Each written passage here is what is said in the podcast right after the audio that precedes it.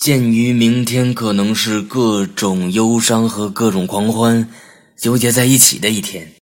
那今天的这首歌就狗血一点，爱上他妈的歌。